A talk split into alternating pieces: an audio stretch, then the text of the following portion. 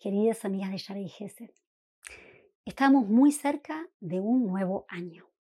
Hoy, en esta mini clase, quiero tocar el tema de la alegría versus la depresión.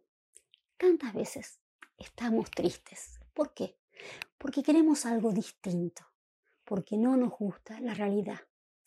En una pelea familiar, una mamá con su hija, una hija con su madre, en una discusión de pareja. Tantas veces siento, esto no me gusta, quiero algo distinto.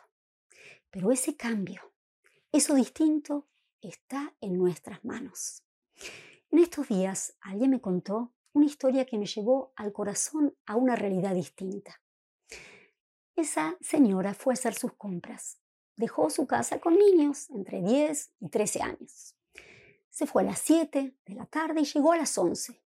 No se llevó la llave. Los chicos cerraron la puerta.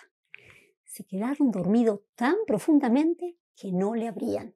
Empezó a llamar de una ventana, de la otra. Nada resultaba posible. Seguían dormidos. El marido estaba afuera de Jerusalén. En un momento se sintió con miedo. Tal vez una pérdida de gas. ¿Qué pasó? ¿Por qué no se despiertan? tuvo que llamar a una persona que venga a abrir la llave, pero no lo quiso hacer si no había policía, porque esto es algo peligroso. Tal vez hay un problema verdadero dentro de esa casa.